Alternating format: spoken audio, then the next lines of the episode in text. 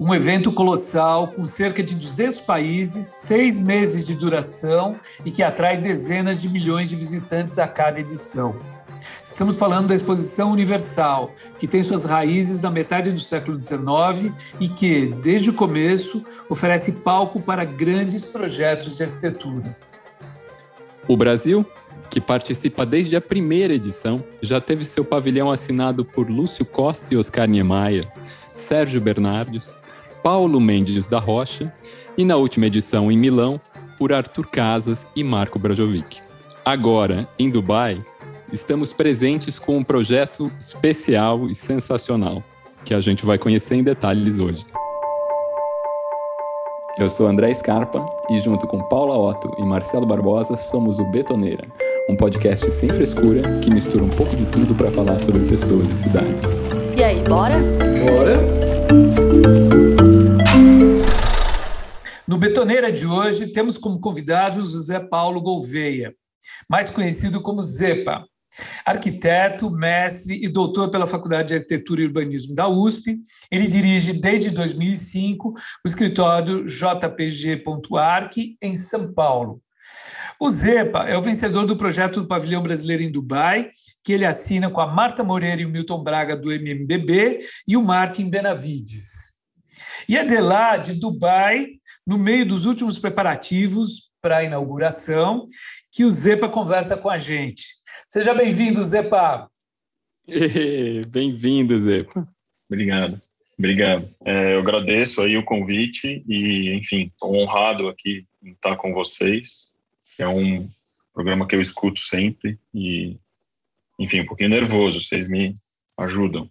Que isso, você tira de letra isso aqui, você acha? A gente que agradece você estar presente aqui com a gente hoje, porque, é. meu, vocês estão prestes a inaugurar isso. A gente conseguir um tempinho para a gente, a alegria é nossa. É, maravilha. Três, três dias para inaugurar essa gravação, né? Que coisa legal, você deve estar muito ansioso. Muito bom. Exatamente. É. Para começarmos, eu queria te pedir, Zepa, para você explicar um pouco o que é a Exposição Universal para os nossos ouvintes, né? Esse evento itinerante que começou em 1851 em Londres uh, e que na última edição de 2015 atraiu 22 milhões de pessoas em Milão. Maravilha! E que, o que é, para quem é e para que serve a Exposição Universal, Zepa? Olha, as exposições universais, como você disse, eles, elas começaram aí já ah, há bastante tempo e a tradição é uma exposição relacionada a é, o ambiente comercial, né? Então é uma, uma exposição voltada para mostrar o desenvolvimento, muitas vezes tecnológico, algumas vezes cultural, mas o foco principal é a, a troca, vamos dizer assim e ela é voltada para um público, então ela tem uma é, um público específico, que é um público internacional. É, claro que nas exposições o público mais é, que frequenta mais é um público local, mas a ideia é ser um evento global mesmo, né? Então, a todas as edições, a participação dos países, de todos os países, é bastante grande, porque justamente é nesse, nesse ambiente que as coisas são mostradas, né? Os projetos, então vários desenvolvimentos tecnológicos, é, empresas participam e, e, o Brasil tem uma tradição, como vocês disseram no começo, né? O André se referiu, o Brasil ele sempre está presente e é um país tradicional e bastante procurado, é um dos sempre é um dos pavilhões tradicionais, né? A ser visitados, então e, e, e, felizmente tem também essa tradição nossa de ser resultado de um concurso, né? que não é também comum em todos os países, o que é uma coisa bastante interessante. Então, a feira ela tem esse caráter, né, de unir as pessoas, né? Então sempre tem os temas, é, é, as frases, né, que motivam a exposição e que sempre são divulgadas antes para todos os países, para todos os países se alinhem, né? Então, é mais ou menos isso. E para a arquitetura, né, a exposição universal também ela deixa um legado relevante de projetos. Né? A gente está falando agora de, da exposição em Dubai, mas se a gente for pensar em 1889, um dos legados é a Torre Eiffel. Ela é, né, foi construída para uma exposição universal. o pavilhão de Barcelona, do Mies van der Rohe, de 9, ou a Biosfera de Montreal, do Burkmaster Fuller, é, para a exposição de 67, entre muitos outros.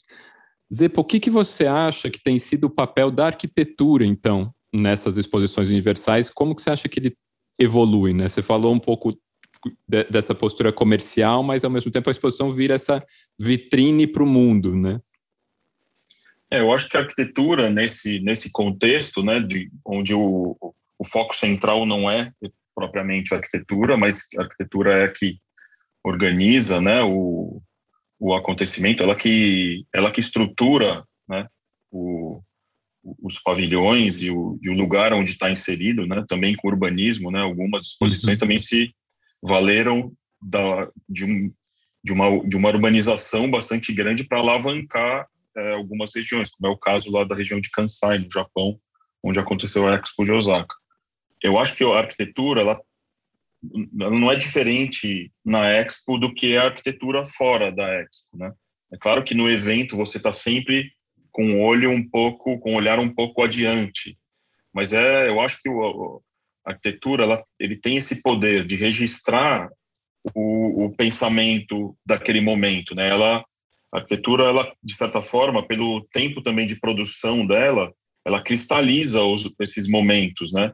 As técnicas construtivas, o que se pensa na época, o que, que se deseja esteticamente, é, quais são as, é, é, vamos dizer assim, os, o, o, o, que é, o que se deseja com aquela, fazendo aquele prédio, né? Então, os povos, é, os arquitetos tentam traduzir isso, né? O que, que aqueles povos estão querendo fazer.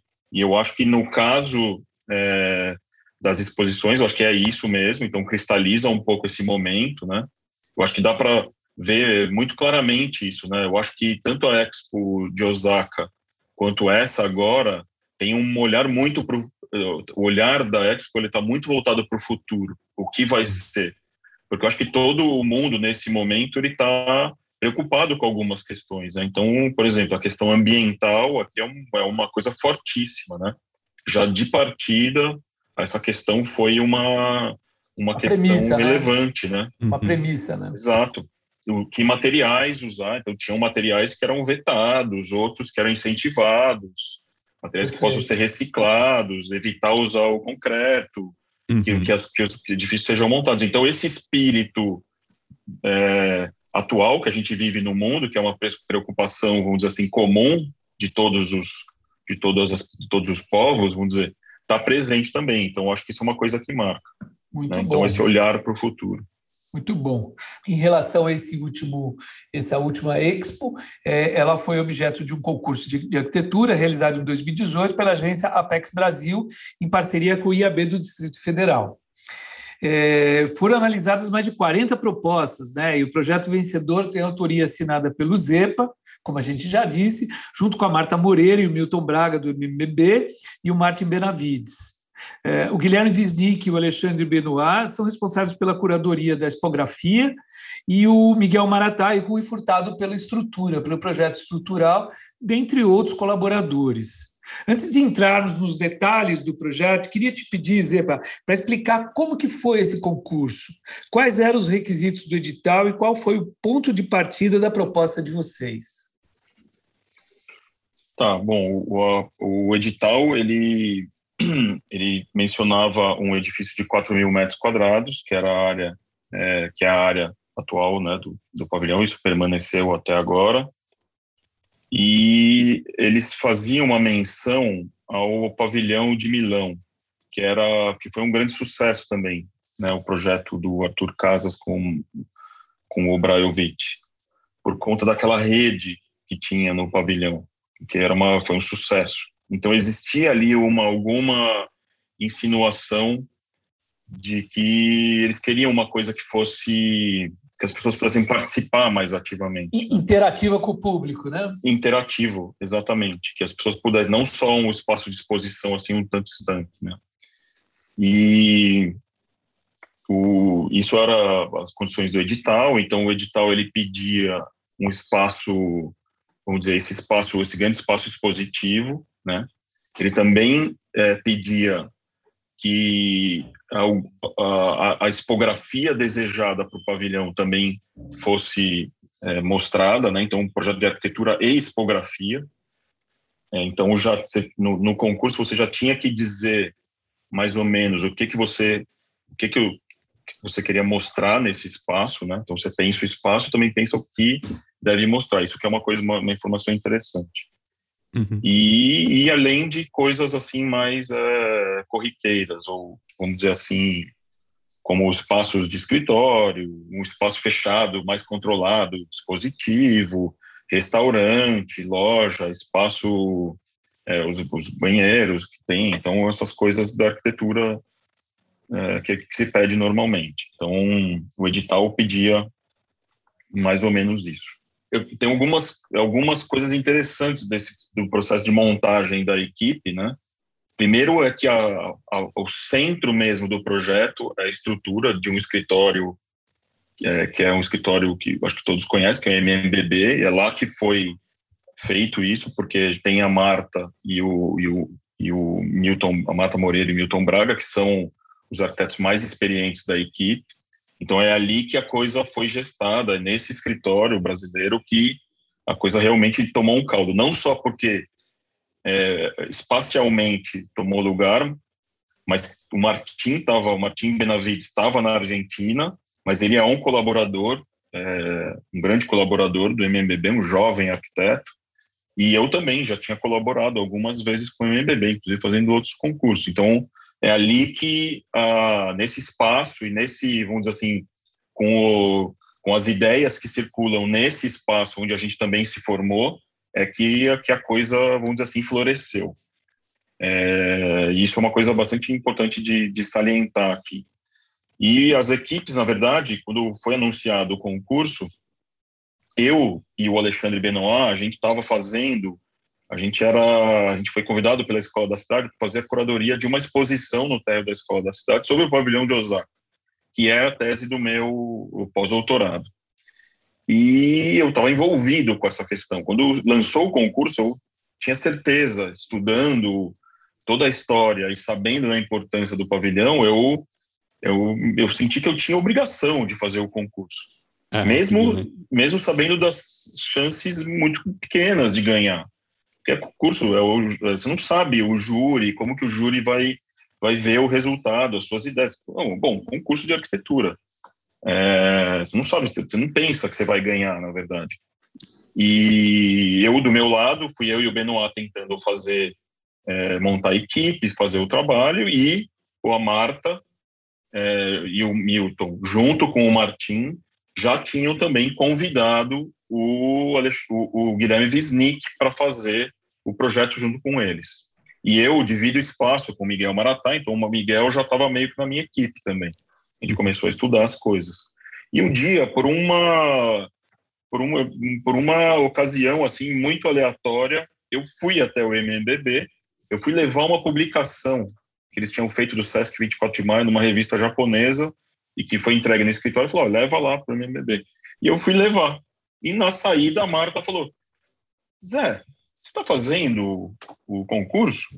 Você não, você não, você não teria... Por que a gente não junta todo mundo e que faz legal, um... eu, falei, oh, eu não sabia tô... que tinha sido, e, e, que isso tinha é sido bem, depois isso é bem General Jardim, né? Que está todo muito mundo junto, Jardim. misturado e, e acontecem Exato. as coisas, né? Essa proximidade. Foi muito assim, saindo do escritório mesmo, olhei para trás, aquela porta de vidro ali do escritório, e a Marta falou, Zé, vamos fazer. E eu falei, sim, tô, tô fazendo aqui com o... Já meio que comecei, foi pouquíssima uhum. coisa, evidente.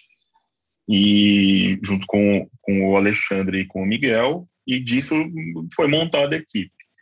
E a gente começou o trabalho, é, e a gente, acho que fez o concurso, não lembro agora exatamente, mas foi assim no último mês, uhum. basicamente. Um era, pouco era também. Cerca de dois meses também, não é de, de, de prazo. Não, é, assim, não era um concurso longo, era um não era um concurso curto, longo. né? É, então a gente, acho que fez esse concurso, fizemos assim algumas reuniões virtuais com o Martim que estava na Argentina é, e... Vocês já estavam inaugurando as reuniões virtuais, gente, no pré-pandemia. Exatamente. Exatamente.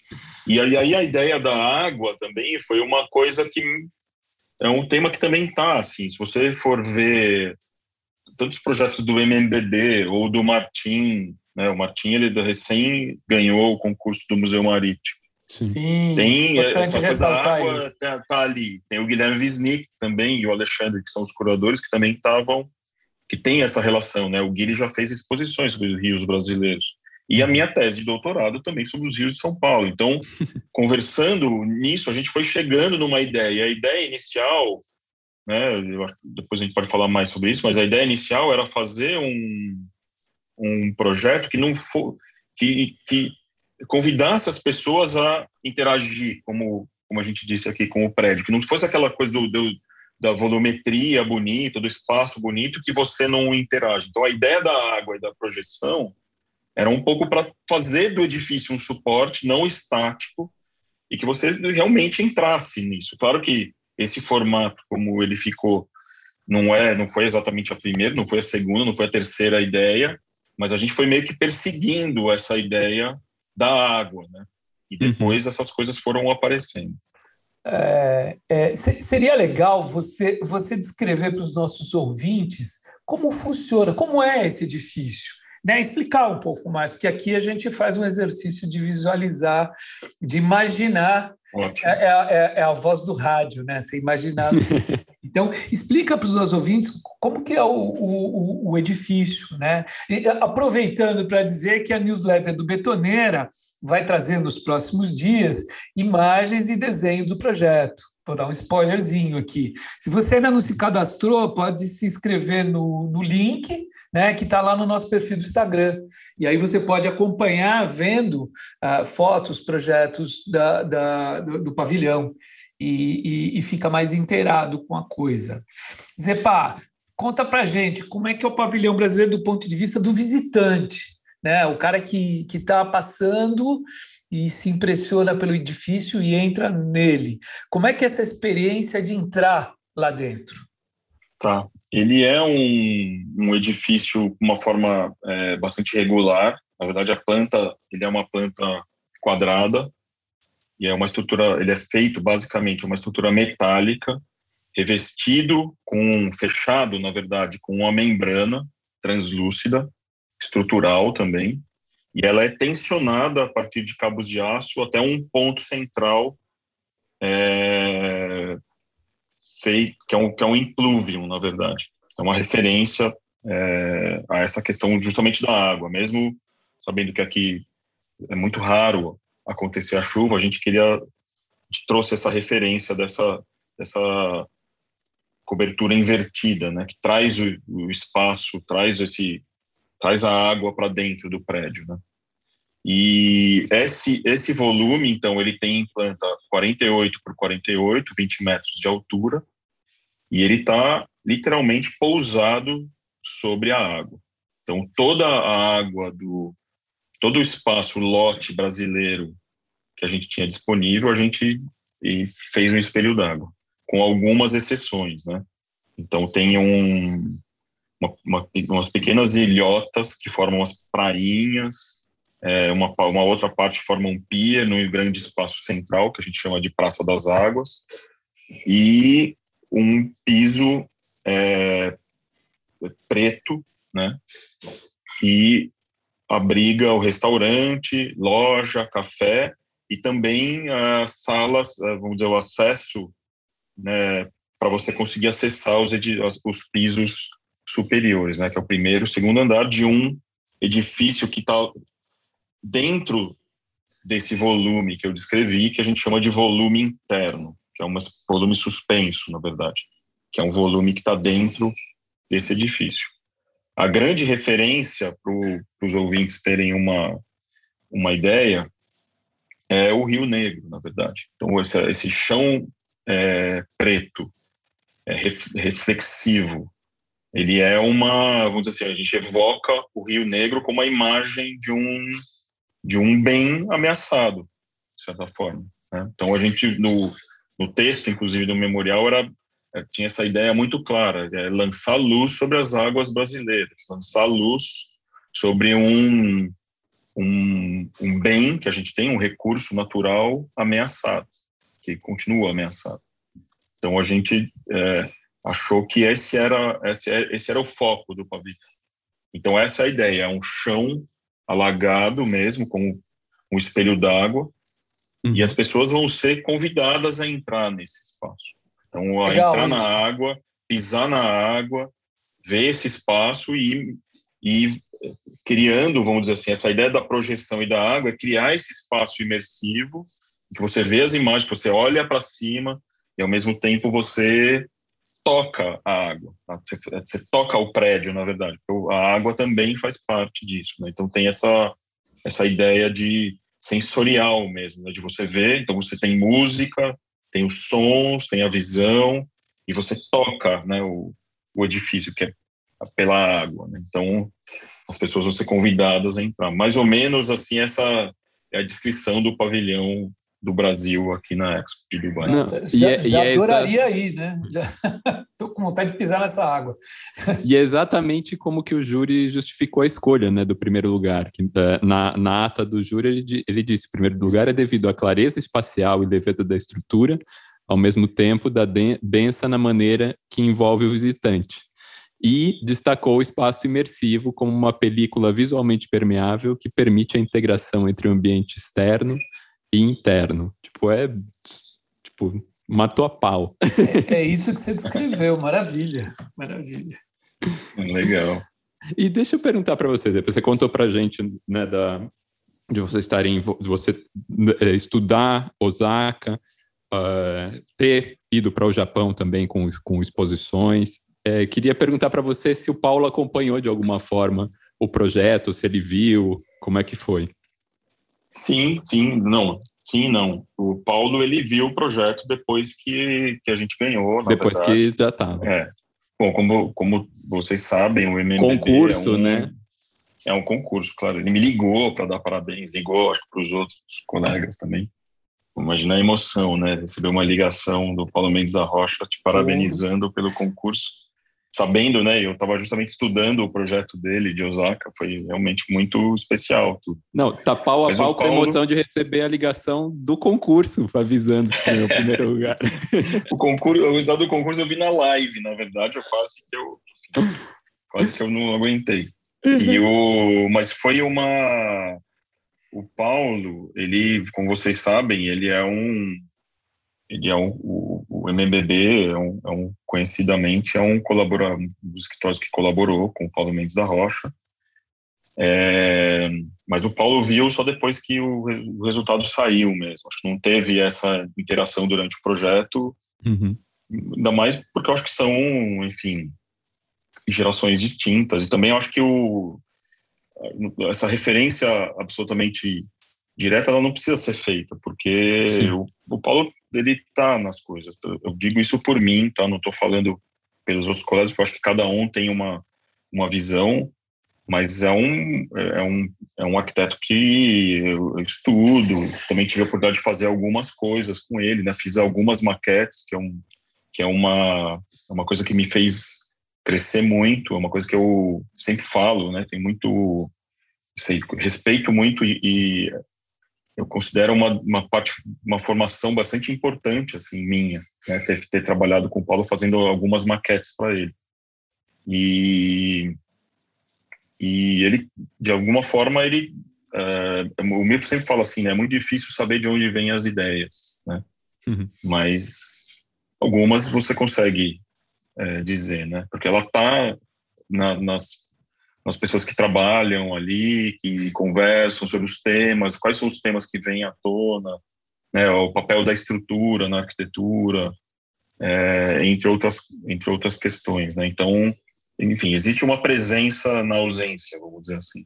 Isso acho que é uma coisa muito bonita. Você não precisa fazer uma citação assim totalmente literal para saber que aquilo está é, ali presente. Né? E, mas enfim, é, é uma escola que a gente tem, né? Então, né, todos aqui, né? Isso eu posso dizer com certeza que é, que o Brasil tem esse privilégio, né? De ter alguns diálogos acontecendo através da arquitetura no Brasil, né? É, você vê que existe esse diálogo, né? Isso é uma coisa que eu acho muito bonita, é muito a gente é muito privilegiado, né? De ter essa, essa cena, né? E é do, de norte a sul do país, né, que tem esses diálogos acontecendo. E eu acho que esse foi, foi uma dessas, dessas ocasiões. E falando um pouquinho sobre a sua pesquisa, de novo, que você falou do pavilhão de Osaka, que depois virou exposição na Escola da Cidade, a gente até teve uma conversa na Super Bacana mais sobre, né, há, há um tempinho atrás. Conta um pouquinho para a gente o que, que significou. Uma das coisas que você salientou aqui, o que, que significou o pavilhão 1970, né? Uma das coisas que você salientou aqui é isso da arquitetura nas exposições serem um pouco esse projeto de futuro. E o que, que o Brasil estava olhando em 1970 talvez o que, que a gente está olhando em 2020, 2021? É, o pavilhão de Osaka ele tem um, um peso né, na história da arquitetura brasileira. É, Existem também algumas pessoas que acham que esse talvez seja um, o projeto mais emblemático do Paulo, mas eu, é um pouco difícil, né? É, Pois. É, eleger essas coisas, tem, acho que não faz sentido também. Muitos para serem. é. é, tem o MUBI, tem o Sesc 24 de Maio agora, que eu acho que são a própria Pinacoteca, que são esses grandes projetos com, com um peso, né? E eu acho que o, a obra do Paulo Mendes da Rocha, ela vai muito além do que do que é a edificação e do, do que é a própria arquitetura. Eu acho que você não consegue eu estava justamente hoje ainda hoje falando com o Guilherme Wisnik e com o Rui Furtado sobre isso, que a obra do Paulo, ela, você não consegue resumir ela com arquitetura. Você precisa é, falar mais, mais do que a arquitetura para dizer quem, para contar quem é o Paulo. E eu acho que o pavilhão de Osaka ele tem um, tem esses, essas nuances, né? Porque é um projeto que é muito pouco, foi muito pouco registrado. Então, nesses anos de pesquisa, muito poucas fotos desde também. 2015, exato, uhum. tem, não tem quase nada de fotografia, muito pouco registrado, um projeto assim bastante, é, é, vamos dizer, ele, ele, ele é um projeto que foi sacralizado de alguma forma, porque poucas pessoas viram ele construído e ele foi muito mal publicado, entre aspas, aqui, numa época que a impressão era toda preto e branco, em preto e branco, e os registros foram muito mal feitos. A Acrópole, por exemplo, publicou ele com as fotos da obra inacabada, né, ainda em obra. Então, eu acho que tem uma, uma construção do, do significado do pavilhão de Osaka que é diferente para fora do Brasil e para que é a arquitetura brasileira mesmo. E os desenhos são muito lindos, né? Os desenhos que o Paulo fez na época. Então, acho que tinha isso. A ideia, vamos dizer assim, a Expo, naquele momento, vocês têm que imaginar, é, o, o, foi no ano seguinte do homem ter pisado na Lua e anos depois de maio de 68. Então, a, o mundo inteiro estava olhando para o futuro. Então, a arquitetura que foi apresentada, em geral, era uma arquitetura é, espacial mesmo, né? No sentido não só do, do, espaço propriamente, mas do espaço mesmo, o espaço do, do cósmico, né? Porque esse termo mudou de significado, né? Ele, ele, ele foi sendo construído. E tem essa, essa questão, o espaço futurista mesmo, né? Espaços com as cores, as treliças espaciais apareceram, e estava também um pouco nessa dicotomia entre União Soviética e Estados Unidos ainda, né? Guerra Fria. Uhum. E toda a Expo estava um pouco nessa direção. Agora, o Brasil, durante a ditadura, estava um, um, um, tanto num outro momento, vamos dizer. E o Paulo Mendes da Rocha, caçado, como todos sabem, nesse período, né, ele estava é, tava afastado da faculdade de arquitetura, e ele propõe o inverso. Ele, ele, ele, ele faz um projeto, como ele mesmo diz, uma referência declarada ao Vila Nova Artigas, né, uma reverência ao Artigas e uma referência ao edifício é, da, que abriga a FAUSP, fazendo um, uma, uma estrutura de concreto protendida, pousado sobre algumas pequenas montanhas, e no momento do, do concurso se desejava que fossem cobertas com asfalto. E, e assim foi foi feito o pavilhão de Osaka. Então, enquanto o mundo inteiro, né, é bonito pensar nesse significado, o que, é que o Paulo estava querendo dizer, né? Ele estava, enquanto o mundo inteiro estava olhando para o futuro, ele estava pegando uma referência que eu acho que era uma, uma referência bastante concreta para ele, que era o Vila Nova Artigas, e colocando naquela condição.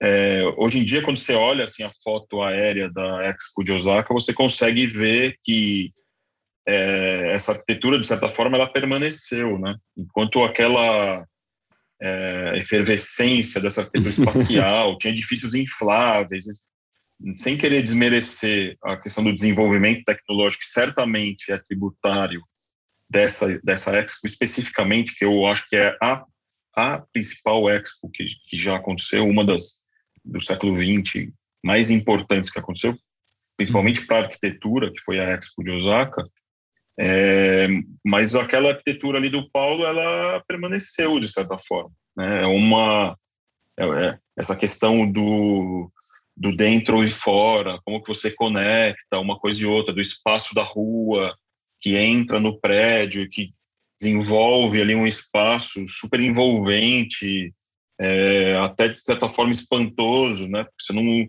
você não imagina que aquele chão é o que vai fazer a, a estrutura da cobertura, né? A ausência de uhum. pilares, né? Só tem um pilar basicamente ali que você vê e isso permaneceu, né? Eu acho que aqueles edifícios infláveis e tudo mais, eu acho que evidentemente a tecnologia foi foi sendo absorvida, mas ela não ficou, né, no tempo. Então, eu, eu acho que a arquitetura do Paulo ali, de certa forma, ela é até menos datada do que está ali, do que está nos, nos, outros, nos outros edifícios. Então, acho que o edifício é esse. E a, e a pesquisa, eu acho que ela tem um pouco essa ideia de trazer o pavilhão para a realidade. Né? Então, tem uma questão que é evidente, busca de materiais, mas ver, ver agora qual que é o significado do pavilhão de Osaka para a arquitetura brasileira. Muito bom, muito bom. É, voltando um pouquinho na parte de, da, da expografia, a parte tecnológica do, do pavilhão, é, como é que funciona esse sistema de projeção? Porque eu vejo que tem algumas fotos que eu observei que você postou nas redes sociais, tem uns equipamentos ali de projeção enormes, né? O que, que mostram exatamente esses vídeos imersivos? E, e, como é que funcionam os outros estímulos sensoriais que você falou, né? De aroma, temperatura, por exemplo. Como é que funciona essa parafernália toda sensorial para para envolver o, o, os participantes, o cara que entra no pavilhão brasileiro? É, isso é uma pergunta bastante importante. A gente, o, a questão do video mapping, né, que é o que chama, né, que é essa projeção mapeada dentro do pavilhão do Brasil, ele é uma coisa que a gente foi desenvolvendo durante o projeto. Então, se vocês forem pegar as imagens do concurso, não tinha nenhum projetor, porque a gente não tinha muita ideia do que seria isso. E depois Qual no é projeto, o tamanho de um projetor para é, fazer já isso? foi foi caindo na real o espaço, porque que o bicho era grande. Ou né? você diminui, ou você aumenta o projetor, ou você diminui o prédio. A gente resolveu manter o, o, o, tamanho do prédio original e ir trabalhando com isso. Então, isso foi um processo, mesmo, talvez seja a grande, a maior, maior mudança mesmo do projeto. Porque do resto, o próprio Apex, o cliente, ele respeita, é, veste a camisa mesmo do projeto, quer levar para frente, demais. respeita muito a nossa ideia original. Então, talvez essa seja a única alteração mesmo do projeto que acabou acontecendo. E, e a questão é, bom, a gente, a gente começou o projeto, então faz parte também dessa equipe um, um profissional, que é o, o Marcelo Pontes de Carvalho, uma, uma empresa que chama Cactus, que é um amigo nosso, e que a gente convidou para fazer parte ali do, da metade do projeto em diante, que é quem trouxe essas informações para a gente a respeito do tamanho, da potência, como localizar, e isso é, foi fazendo a gente fazer algumas adaptações. E uma das é, coisas importantes é que a gente resolveu deixar eles aparentes, porque a gente a gente acha que a gente primeiro para escondê-los seria um esforço muito grande e Sim. não é muito do feitio vamos dizer assim nosso tentar ficar vamos dizer esconder uma coisa que a gente acha que é interessante que é bonita de ver a vida como né? ela é, uma, é. é ela tem, teria que aparecer um pouco assim vamos dizer olhando o teatro oficina como uma referência porque Sim. ali você fica meio que atrás do palco olhando como toda coisa funciona, e a gente foi um esse processo de amadurecimento do projeto ele fez com que os projetores ficassem todos à mostra mesmo. É, apesar do tamanho e tudo mais, a gente fez conscientemente, deixando eles naquela posição perto das pessoas para você ouvi-los e, e ver a potência mesmo. São projetores de última geração, japoneses, e, e é muito interessante realmente olhar, porque eles têm a escala do prédio. Então, a gente está falando de um espaço que tem um lado 48 e 20 metros de altura, né, de pé direito, Nossa. eles estão nessa escala. Tudo bem, talvez eles, eles é, são uns elementos bastante grandes, mas eles fazem parte desse espaço. Então, a gente vê esse espaço como um palco mesmo, né? E, que as pessoas vão estar andando ali vendo essa projeção mapeada. Ela é uma uma a projeção ela é uma coisa muito potente mesmo, então são 120 projetores que tem de diferentes tamanhos, Nossa. alguns menores, é, os maiores estão na praia, nessa Praça das Águas que a gente chama, mas eles estão em menor quantidade, porém eles são maiores pela distância que vem, são quase 35 metros até do projetor até a tela. É, e nas faces menores tem uma projetores menores, porque daí o cone de luz exige que sejam é, peças menores para conseguir fazer essa essa projeção acontecer. Esse, essa ideia da imersão, né, como eu disse para vocês, né, essa ideia que apareceu no, no concurso, né, colocada inclusive pelo Guilherme Wisnik, de tentar fazer da arquitetura uma coisa menos contemplativa e mais, vamos dizer, é, participativa, né, do ponto de vista da interativa, na verdade, é, ela veio junto com a ideia da água também. Né? Então, essa, o outro elemento, vamos dizer assim, imersivo é, o, é esse espelho da água que você pode entrar nele. E também a gente tem uma tem também uma pequena numa parte seca do projeto a gente tem uma aspersão uma nebulização também de água é, pequena assim é uma coisa feita mesmo para recreação então essas são as, as nossas vamos dizer assim é, os nossos efeitos né visuais e sensoriais que a gente está pensando que a gente está pensando não, porque agora é difícil já está feito. Agora já está lá. E a gente e como é que, fez. É. E como é que foi ver isso funcionando? Estou muito curioso para saber o que, que você achou depois é, de ver foi, funcionando. Ainda não viram? É, não foi uma... Tá, tá funcionando. Ah, a gente sim. não... Foi um processo, né? Então a gente está uhum. muito próximo da obra, apesar do vírus, a gente veio algumas vezes. A gente tem um parceiro nosso aqui em Dubai, que é um escritório é, que chama MJU, que foi um parceiro fundamental para a gente conseguir é, fazer o projeto do jeito que ele é. E era uma prerrogativa e... do concurso também ter um parceiro era, aí também, ter um né? parceiro, exato. Você precisa, para fazer o concurso, você tinha que ter o parceiro. E a gente uhum. encontrou esse parceiro, foi muito feliz, porque ele realmente, no, nos meses de pandemia, eles seguraram a onda aqui, da, da, da, além da responsabilidade técnica de fazer a obra, e é, é um processo, na verdade. Então, não, não é que a gente chegou um dia a coisa estava funcionando, né? Então Sim. a gente foi vendo cada passo, pequenos testes. A própria projeção a gente fez um teste em Santo Amaro, em São Paulo, é, com a, inclusive porque a gente tinha que escolher a membrana correta, né? É uma membrana tecnológica, estrutural, uhum. é, e a gente teve que fazer esses testes é, para justamente conseguir ver quanto, quanto translúcido era esse tecido e qual era a potência mesmo dos projetores para ajustar e tudo mais. Então a gente foi vendo o projeto acontecer, né? Agora nessa vez que, que estamos aqui, né? Que eu cheguei, já estou aqui há mais ou menos duas semanas e eu também fui vendo os projetores sendo ligados, alinhados, as primeiras projeções acontecendo, o piso do espelho d'água também sendo concluído, e depois também sendo preenchido com água. Então foi uma, uma coisa que você Nossa, vê. isso deve ser muito legal. Emocionante, assim, né? Emocionante. Aquele reflexo que normalmente do, do, do, do, do da água que a gente antes via em render ou imaginava uh, se consolidou, né? Como uma, um, um, um fato. E e é mais ou menos isso.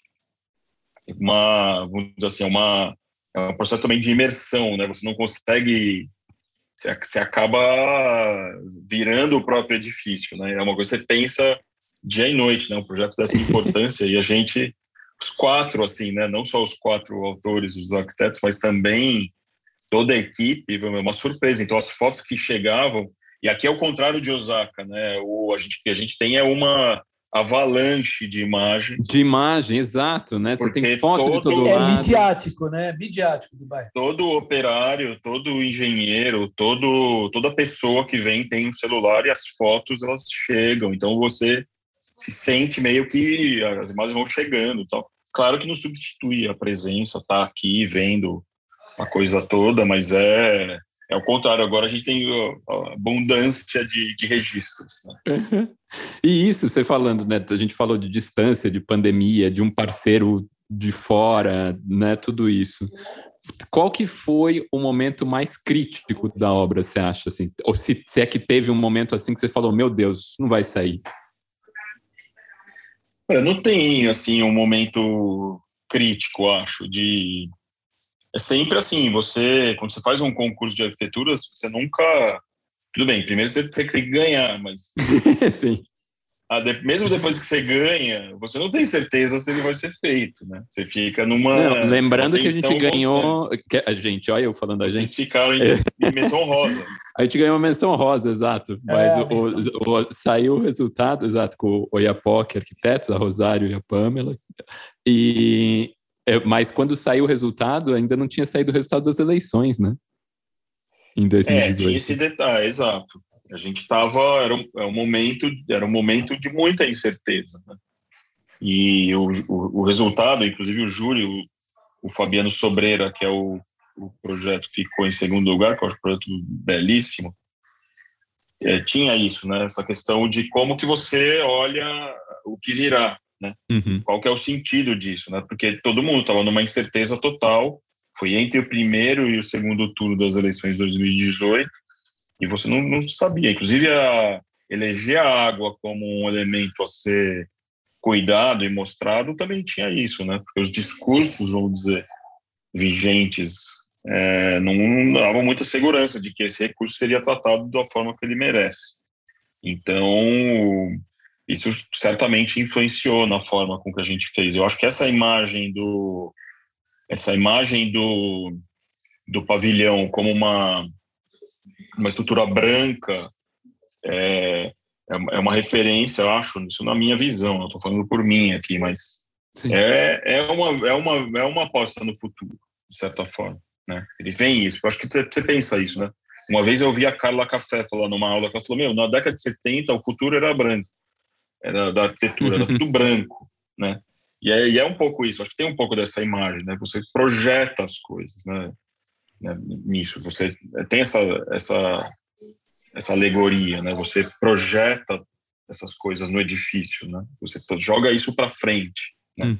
Eu, isso eu acho que tem um pouco, não, não é uma referência formal, mas isso tem um pouco em Osaka também, né? Você faz aquele espaço sem portas, né?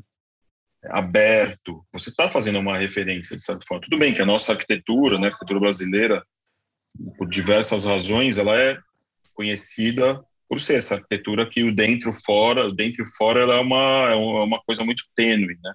Você caminhar dentro e, e caminhar de dentro para fora da, dos edifícios é uma coisa é um tema nosso, né? Sim. A gente sabe desenvolver bastante bem. E eu acho que tem isso, né? Essa ideia de que você é, pensa no futuro, você está já projetando isso mesmo, né? Isso é uma coisa, eu acho que bonita do, dos projetos que foram resultado do foram premiados no concurso mesmo. Acho que o júri ele teve essa teve essa essa visão. E depois o que a gente ficou sabendo também, uma história muito bonita que eu vou contar. É, gostaria que o Fernando Viegas, que foi um dos um do, uma das pessoas do júri, né, um dos membros do júri, poderia estar aqui para contar, mas eu vou tirar esse prazer dele.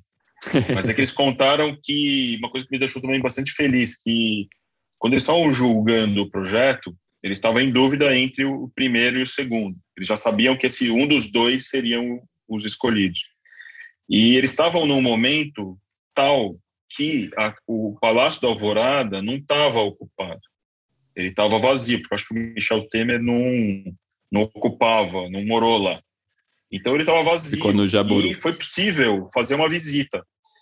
E a organização da Apex, né, o Marcelo é, Sávio, que é o arquiteto da Apex responsável por organizar esses concursos, ele convidou todos, organizou uma visita ao Palácio da Alvorada.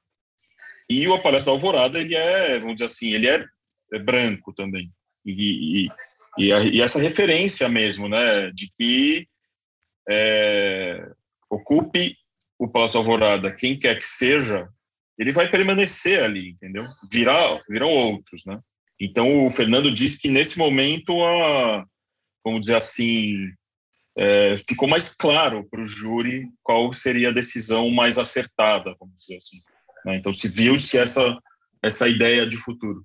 Eu acho que a arquitetura, como eu disse no começo, ele, ele tem um poder, esse poder de cristalizar um pouco o momento que a gente está vivendo. E ele vai ficar, esse, essas tensões, as dúvidas que a gente tem, eles se cristalizam, né? Parece, por mais que você acho que é passageiro, mas tem o um resultado. A arquitetura que vocês aqui, nós estamos fazendo agora, vai ter um reflexo. A gente vai conseguir olhar na, na história um dia e saber que alguns projetos foram feitos nesse contexto, né?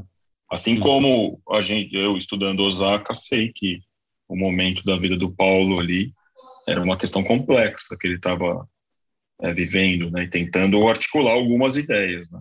Sem dúvida, como eu disse, fazer um edifício sem porta durante a ditadura tem um significado. Né? Muito bom, muito bom, Zepa. Zepa, entre o, o, o concurso e abertura da Expo Dubai passaram-se três anos, mais ou menos, né? É, em maio do ano passado, que é cinco meses da inauguração, por conta da pandemia, ele foi, foi anunciado o adiamento do, do, de todo o evento, que envolvia em torno de 200 países. Né? Como que estava o projeto nessa época e, e, como que foi o impacto disso nesse adiamento da obra? Como é que rolou tudo isso, né? essa mudança para tudo, pandemia? É, sim, teve um impacto porque o projeto, na verdade, o projeto ganhou um ano, basicamente. Então foi a gente conseguiu trabalhar mais, a construtora teve mais tempo para fazer. É, o vírus, evidentemente, trouxe uma dúvida Talvez eu, você perguntou do momento crítico, eu acho que talvez o momento crítico tenha sido esse, porque foi o Sim. adiamento mesmo da Expo, porque acompanhou um pouco as Olimpíadas de Tóquio, né, a decisão do adiamento. Esses eventos, eles têm sempre um, uma correlação. E, de fato, é o que aconteceu. A, as Olimpíadas, o Comitê Olímpico decidiu adiar as Olimpíadas de Tóquio e no Logo mês seguinte, dias depois, a, a, o comitê organizador da Expo decidiu pelo adiamento. Uhum. Evidentemente, isso tem um impacto na organização, né, do, não só do desenvolvimento do projeto, da obra também, que, enfim, estava começando, na verdade, né, a obra estava começando, e mas a gente teve o tempo necessário para fazer. Eu acho que a decisão, evidentemente, foi correta, e agora está se mostrando é, muito feliz, na verdade, por conta de uma sorte. Né? A gente viu que as Olimpíadas de Tóquio os jogos eles não tiveram público, muito infelizmente, porque o, uhum. enfim, o, o Japão ainda não tinha atingido a carga de vacinação necessária para receber público com segurança. E aqui foi o contrário. Então, a população pequena, é, muito mais fácil de controlar. E quando mesmo quando eu vim aqui em junho, eles já estavam em 60% da população imunizada. E agora, se não me engano, passa dos 80% da, Nossa, de imunização completa. É, os casos aqui são é, cerca de 200 por dia e não acontece uma morte, sei lá, já há algum tempo. Acho que Nossa. aconteceu de morrer uma pessoa anteontem, uma coisa assim. Então, muito controlado, mas as pessoas continuam usando, usam, usam muito máscara. Né? Uhum. Então, agora, assim, anteontem, pela primeira vez, se tirou a sinalização de dentro do metrô é, para respeitar a, a, a, a, os assentos intercalados. Né? Agora, meio que você pode sentar, mas a máscara continua sendo obrigatória e as pessoas respeitam, né? Sim. Então, que é uma, uma questão. É Não, e a gente a gente está gravando essa conversa aqui há três dias antes da inauguração da Expo, né? A gente está aqui no passado, mas se você betoneiro ouvinte já está ouvindo aqui depois da inauguração. E eu estou aqui super curioso para saber como é que está esse clima aí, então. Né? Você já contou um pouquinho disso da, da, da questão da pandemia, mas em relação à Expo, tá tudo pronto, já dá para ter uma ideia de como que vai ser ela no conjunto de projetos de arquitetura. E uma curiosidade, além do pavilhão brasileiro, se tem outro pavilhão que também chamou sua atenção. O clima é, bom, a, acho que o Brasil, acho que inclusive a partir aqui do, do, do podcast vai, acho que vai estar mais bem informado sobre o evento em si, mas a gente que tem vindo e acompanhado aqui os Emirados, eles já estão totalmente imersos nisso há muito tempo. Então já se fala na Expo há muito tempo. Todos esses eventos tecnológicos é, têm uma relação com a Expo, né, de alguma forma. É, os Emirados eles estão tentando se recolocar, vamos dizer assim, mudar um pouco a imagem. Então, uma sonda para Marte, e a Expo é uma, ela, é o clima da cidade é esse. Então tem, eles inauguraram uma linha de metrô nova, que é um ramal da linha principal e que chega até lá. Acho que tem umas cinco ou seis estações novas e o ponto final dessa desse ramal novo é se chama Expo 2020. É, então o clima em geral é isso. Você liga a televisão, tem um canal dedicado à Expo é, a, a, ministra que cuida da Expo, que é uma, uma mulher, ela está o tempo inteiro dando entrevista. Você abre o jornal, você abre um site, se fala nisso, né? Então, os voos que vêm para cá também tem o rádio, você ouve. É, os projetos são mostrados nas telas dos aviões, é uma coisa assim, enfim, já desde muito tempo. Então, a cidade inteira está respirando isso. E há três dias não podia ser diferente. Eu tenho aqui nesses dias de finais de obra é, respeitado um itinerário como se fosse um trabalhador emiradense. Então eu saio no, no, na, de manhã, pego o metrô, tomo meu café, pego o metrô, sigo até a, a, estação de metrô, vou até a obra, faço as reuniões, converso com as equipes, resolvo os problemas, tomo essas decisões é, falo com os meus sócios, né, falo com os arquitetos, engenheiros da minha equipe também. E então, enfim, a gente está bastante envolvido com isso. Né? É, o clima é um pouco parecido com esses grandes eventos. Né? A gente que já recebeu aqui é, é, Jogos Pan-Americanos, Olimpíadas, Copa do Mundo, tem um pouco esse ar. Né? Então, tem aquela uhum. questão do design gráfico meio que toma a, a, a, as ruas, né? É um evento, de certa forma, dá para dizer que ele tem uma tendência a ver as coisas de uma, de uma forma positiva, né? Então, é, é, existe uma alegria, assim, você vê que as pessoas estão contagiadas, mesmo chegando para trabalhar, tem isso. Evidente que essa reta final, ela costuma ser um pouco estressante.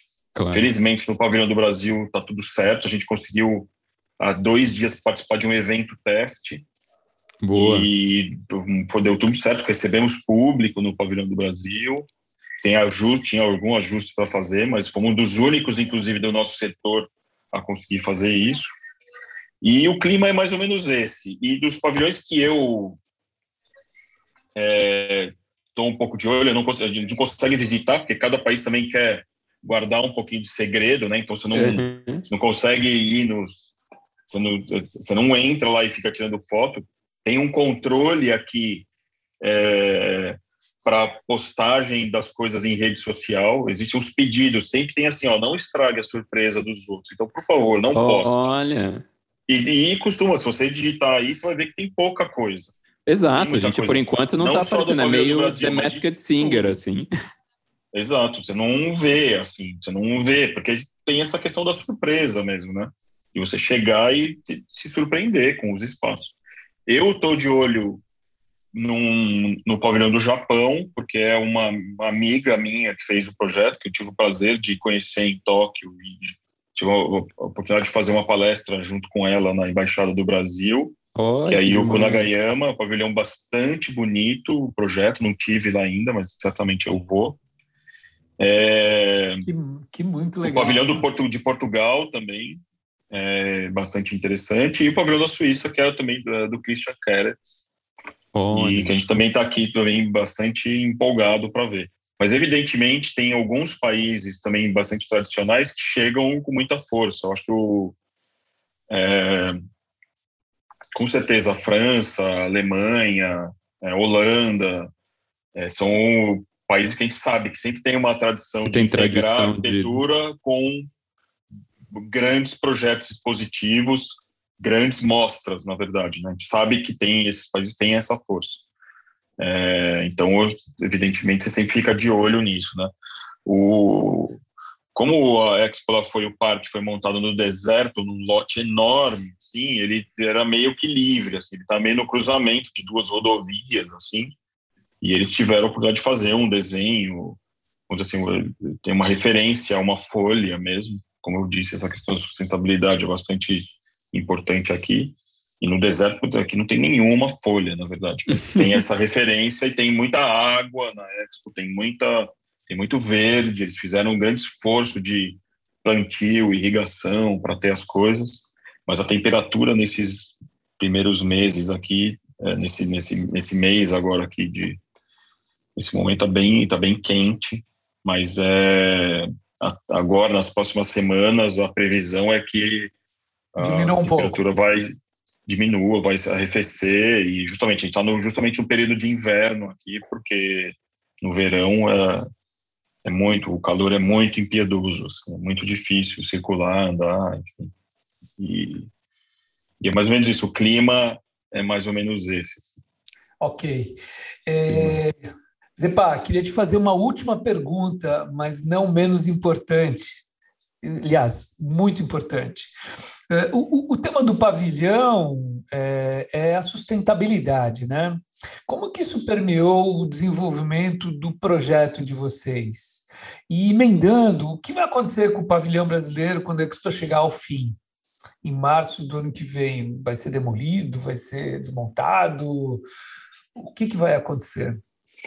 É, isso. O pavilhão do Brasil ele está no setor da sustentabilidade, né? Então são três setores, mas o, o pavilhão do Brasil ele está no setor da sustentabilidade e o projeto ele foi desenvolvido é, com algumas regras que a própria Expo determina.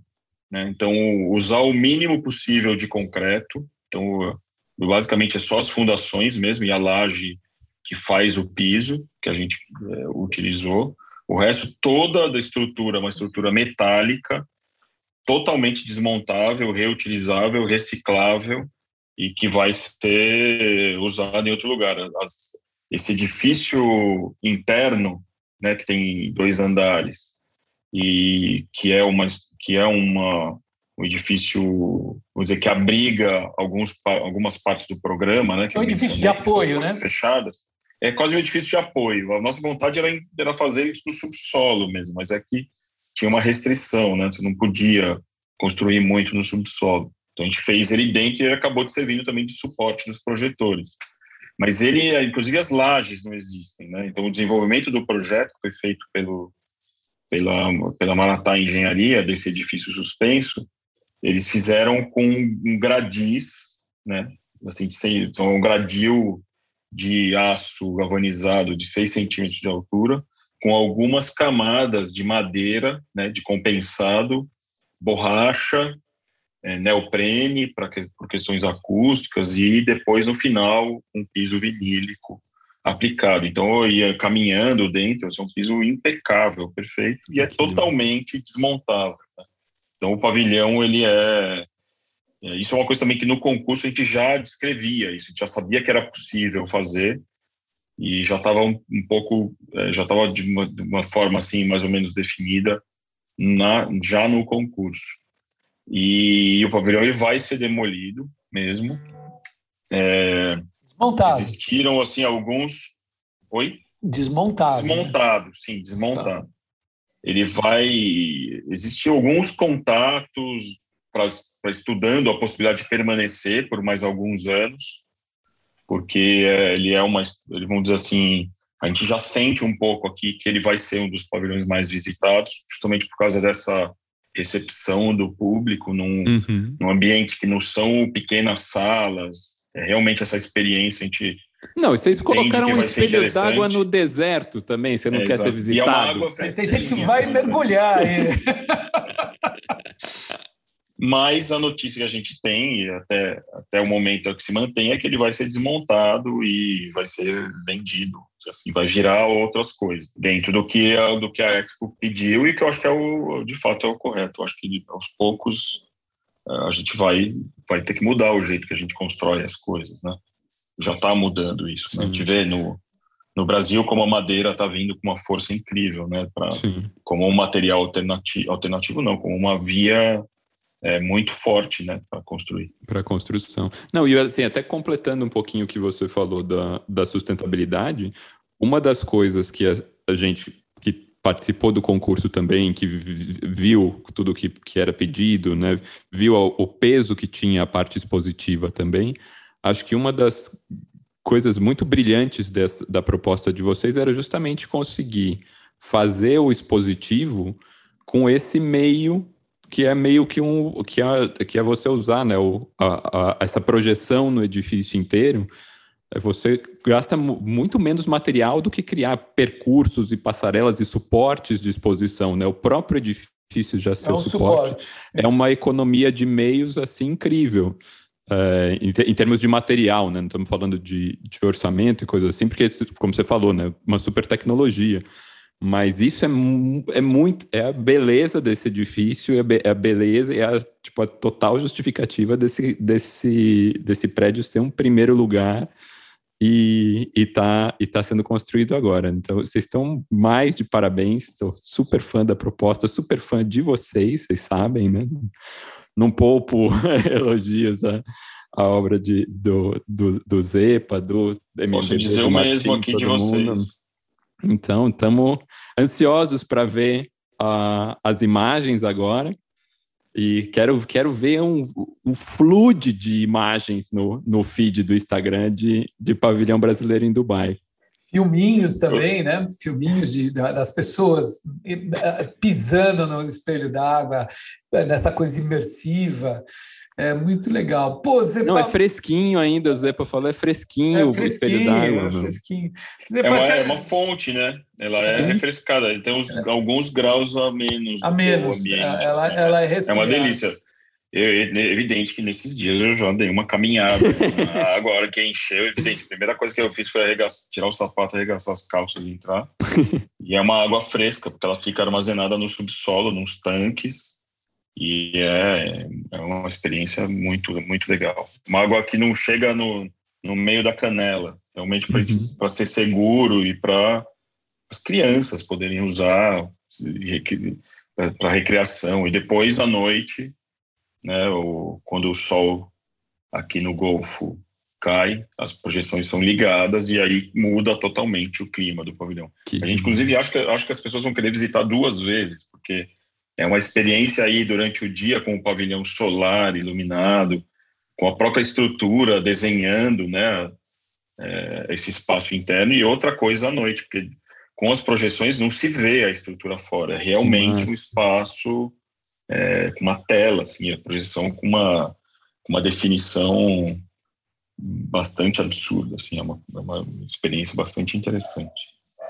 Muito, muito legal, Zepa. Te agradecemos muito você ter, ter dado essa, feito essa conversa com a gente, explicando como, como que é o pavilhão, é, porque é, acho difícil ainda no fim da pandemia as pessoas poderem sair do Brasil e para e para Dubai. Então, eu acho que essa tua explicação e e algumas imagens que possam aparecer na, na, na, nossa newsletter vão ilustrar um pouquinho essa conversa nossa aqui. Vocês estão de parabéns, né? O concurso, como o André falou, é, a gente é muito fã, é muito legal todo todo foi tudo legal o processo, a construção no meio da pandemia e essa realização de, de ter de uma ideia que, que foi gestada lá atrás está aqui viabilizada é, no meio do deserto. É uma tenda é, com água no meio do deserto. Parabéns. Muito, muito legal, Zepa.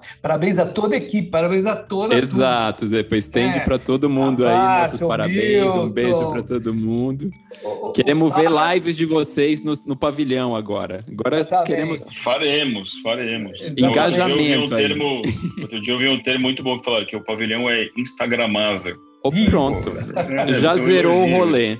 Total. Já zerou o rolê. É um pavilhão instagramável. É a melhor coisa. É, legal. E de fato, porque as cores mudam, é incrível. Que máximo. Não, chuva de likes agora. Muito bom.